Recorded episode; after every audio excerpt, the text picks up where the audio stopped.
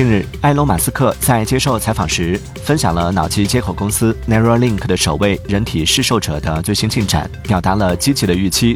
马斯克表示，到目前为止，情况看起来很积极。我希望在本周结束前，我们能够宣布首位 Neuralink 受试者成功利用意念控制手机和电脑。